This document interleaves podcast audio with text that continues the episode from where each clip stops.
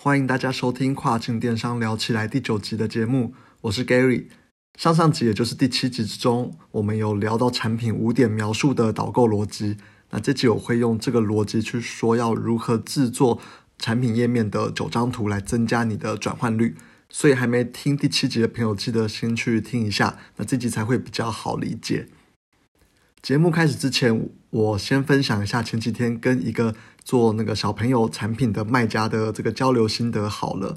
他们主要是做台湾的市场，在 Shopline 自己架了一个官网，卖他们从日本进货的产品，算是经销或是代理日本的品牌来卖。那产品线是蛮多的，我看有三十多种，那包含了四到五个不同的品牌，我觉得很不错。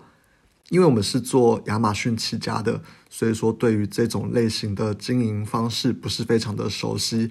而台湾又特别多这种类型的卖家啊，我一直都蛮好奇这种类型的网站，它到底要如何进货，又是如何从零开始。好，从我的角度来看，每一样产品一般来说都要压货，如果是照它一样三十几种的产品，那真的是要压蛮多货的，而且通常代理也会有它的 MOQ。不到一定的量，他不会呃卖给你。以一个刚开始做的这个新手卖家来说，这样子的囤货压力是非常大的。而且这个类型的网站哦，通常产品线都要非常的丰富。你如果说只卖一两件，除非是非常的有特色，不然业绩一定起不来。所以这一次我就特别的针对这一点来请教一下，哎，他们，我自己是觉得他们的方式是蛮不错的。那我这边来分享给有兴趣的朋友来参考。最一开始，他们是先上日本那边的网站去寻找他们适合的品牌。那除了看顺眼之外，也要觉得说这个品牌是符合他们预计，诶未来在台湾架站之后的这个产品的诶网站的调性。那同时也要它没有在台湾贩售，或者是在台湾的知名度不高。因为这样的话，这个品牌要代理进台湾的条件才会比较好谈。所以说，选定品牌之后，他们就会直接到诶他们的这个品牌官网去做网购下单，那把他们想要卖的产品都买个一两件来运到台湾，然后自己拍照上传在网页上面，接着就开始打广告来卖。他们是说一开始的方式有两种，一种是把这个搞得像是预购一样。诶，举例来说，像是预购期一个月之类的，那到时候有多少量，再来一次跟品牌谈，这样会比较容易。另一个方式是直接卖，然后告诉消费者说这个产品目前缺货，需要比较长的进货时间，然后直接到日本品牌的官网上面购买，再空运来台湾卖，寄给消费者，这样有点像是呃我们之前说的 drop shipping。第二种的方式，也就是 drop shipping 的方式，利润会低很多，因为他们是从这个官网上面去买的，然后通常都还要再加上这个运费，不会像是代理或销售一样可以拿到低很多的成本。但是因为赚的是与一般消费者这个资讯落差的费用，所以说也不至于会赔钱。等慢慢有点量之后，再来去跟品牌谈。那所以他们是这两种方式都有在做使用了，对啊。那同时他们也有去跟网红合作，然后他们的目标都是这个妈妈们，因为他们是卖小朋友的产品，所以他除了找一般的这种网红以外，也有在找经营团购的网红。我猜应该是那种经营妈妈社团之类的网红吧，这个我不是非常的清楚哦。那他们是说这种妈妈类型的，应该说小朋友类型的产品。呃，以团购的方式来推是非常有效的。那他们之前做了一档，也就是请一个诶妈妈的这种网红来做，来发一篇文章，然后两周时间他就有两百万的业绩。那我觉得是非常的不错啦。那他们说这个用团购的方式，我觉得这是在挑选网红时候，呃，一个很好的 insight 可以给我们参考。那回到这一集的主题，也就是图片到底要怎么优化？亚马逊它有九张图，哎，我是先讲这个第一张图，也就是所谓的主图。那亚马逊它是规定这个主图要用白底的产品图，然后它不能有其他不是产品的元素在这个主图里面，也不能有其他几何图形之类的东西。但是通常啦，我们不会百分之百的遵守这条规定，因为毕竟主图它是九张图里面最重要的一张，它的点击率会影响你产品的流量，那影响的流量就会影响销量，所以一定要想办法去放一张让消费者会愿意去点的这个图片，也就是最显眼的这个图片。所以举例来说，如果你是卖手机游戏的辅助手把。那我就会连同手机也一起放到主图上面，哎，我甚至会加工一下，让手机里面可能有哎赛车或者是手枪之类的东西跑出来，看起来更像是游戏的这个特别给游戏的把手这样。那或者是说你如果是卖哎宠物产品的话，你会在旁边放一只狗狗或是猫之类的，那都是为了要让你的图片比其他的图片更吸引人。当然，这种操作。会走在这个违规的边缘之后，当亚马逊想要查的时候，它随时都能够把你的 listing 给关掉。嗯，不过到时候其实再重新上传一张符合规定的照片就好了。这点我觉得是还 OK 啦，因为毕竟我们自己也是诶蛮常就是有违规的图片被亚马逊警告，然后我们就重新换一张图片上去，其实又 OK 了。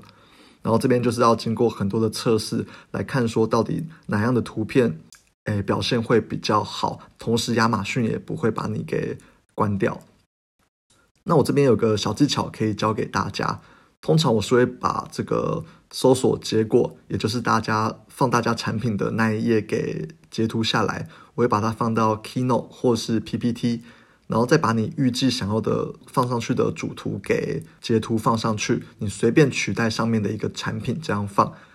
就等于说你的产品是直接看起来会像是在搜索页面与其他人的产品主图来做比较。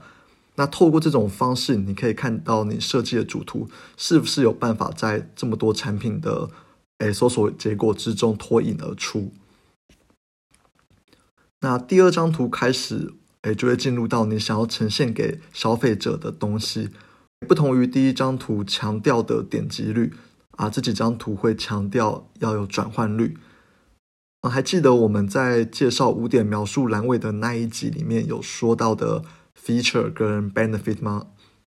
？feature 就是功能，benefit 就是功能背后的好处跟价值。那跟五点式的这个商品描述逻辑一样。第二张图我会想要去呈现的是这个好，哎，这个产品能够带给消费者的这个 benefit，也就是带给消费者的好处跟价值是什么？那背景图我会想要选择用这个 lifestyle，也就是实际上面有人在使用的图片。那这样的话能够让消费者去联想到自己使用时候的体验。所以第二张图跟五点式描述一样，我不会提到功能。因为当提到功能的时候，他这个时候还是会一脸茫然。你要直截了当的告诉他，这个功能背后能够带给他的价值跟好处到底是什么啊？那如果你的产品是非常有特色的产品的话，或者是说你的产品有一个非常特别的面向或是角度可以去切入去行销你的产品的话。那我觉得第二点同样也可以是放这些资讯啊，可以让消费者第一时间就知道你跟其他人的差异性到底在哪。所以总结一下第二张图，哦，如果你的商品是跟别人没有太大的特色的话，那这张图就要放所谓的好处跟价值，也就是 benefit 部分。但如果说你的产品是一个非常有着非常突破性的创新，然后有一个非常突破性，你想要告诉消费者你的就是跟别人不一样的这个点，那第二张图就可以放你所说的那个特别的点。OK，那第三张图的时候，我才会开始认真的去介绍产品的功能。那这边要如何介绍产品功能，我就不太多说了，因为科技类的产品有科技类介绍的方式。一般消费品也有一般消费品的介绍方式，但我要特别强调一下，好，你要强调的功能部分，一张图不要超过三种。那之前有网络的很多数据都会显示说，人们的记忆直线就是三点，那超过了三点之后，基本上大家就很大概率会忘掉，哎，你提到的东西。哦，所以说记得哈，不要超过三点。那如果说你想要特别强调这个细节的话，也可以用放大镜的方式把细节拉出来，特别强调，这种效果也是不错的。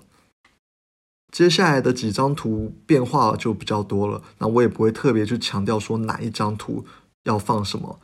嗯，但重要的图记得哈放到第六张就好了，因为通常第七张我们会放影片，然后第八张跟第九张它不会在手机上面显示，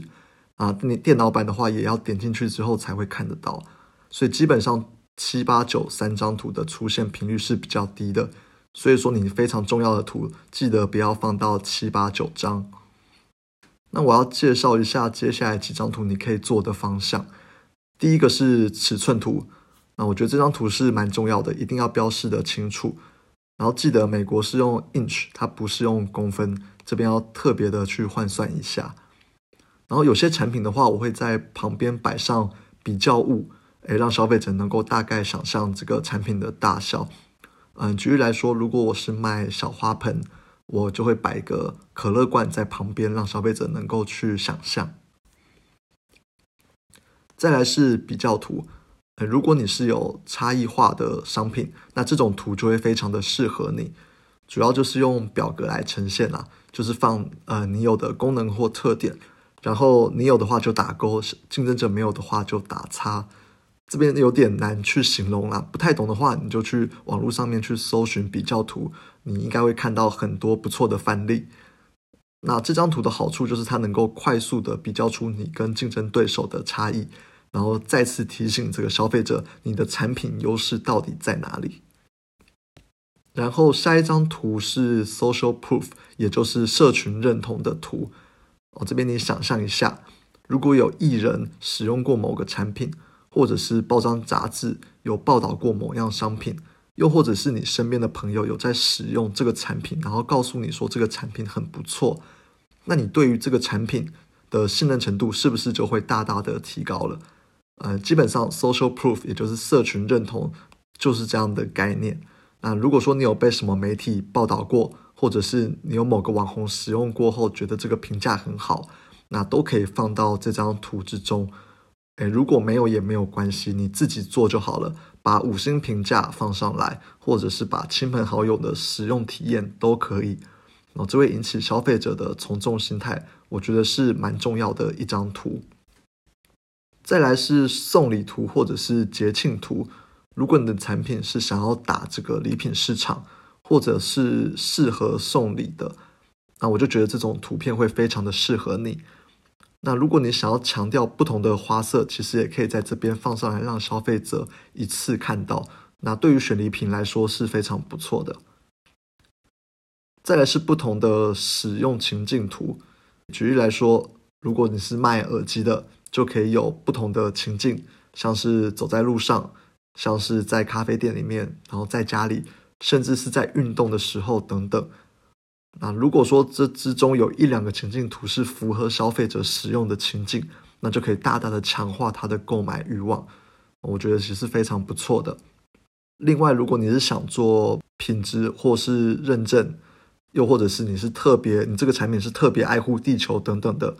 也可以特别做一张图来呈现，就是强调你想要强调的东西，这也都是可以做的操作。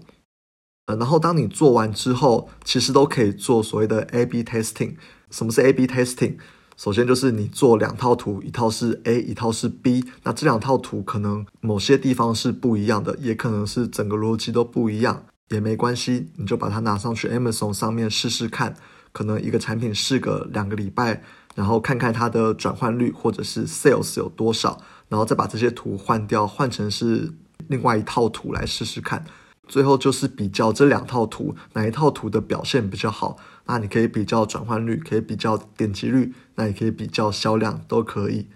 那 Amazon 它是自己后台有个工具来帮你比较主图，那它这个是只能比较主图是比较可惜的，所以你在后面第二张图开始你要比较的话，那就要自己去做这个 A/B testing。OK，那图片的部分就说到这边，有没有觉得跟你本来想象的差很多啊？我到现在还是看到很多厂商，他都直接放产品照，然后一张图一个角度，我觉得非常的无趣。那个人认为这种方式应该是不太可能适合 Amazon 了，因为毕竟 Amazon 上面产品这么多，你到底要如何说服消费者去选择你的产品？哦，真的是要很努力的去展现自己的产品，才有可能提高这个转换率啦。那九张图对于新手卖家而言更是重要，因为很多新手卖家他前期是没有办法使用 EBC 的版位的，等于说你呈现给消费者唯一的图片就是在九张图，所以图片的部分你一定要好好的把握。其实图片可以有很多变化。还要看产品比较适合哪一种方式来描述。通常啊，我会先把我预想的逻辑跟哎这个排版先简单的放到 AI 或者是放到 PPT 上面，然后甚至我会自己去找图片来摆。那摆完之后再请设计师来加工，因为通常设计师他不会懂你产品的逻辑这些，一定要是自己对产品非常了解，才可能有办法去把整个这个导购逻辑给做起来。OK，那找图片的话，我自己是用 Shutterstock 跟 Free Pick，我觉得这两者都是蛮好用的。有的是要付费，有的是不用付费。然后设计师的话，我是在那个 Fiverr 上面找。那这三个网站的链接，等一下会放到资讯栏里面给大家看。OK，那这集就聊到这边，谢谢大家收听，希望这集的分享对大家有帮助，拜拜。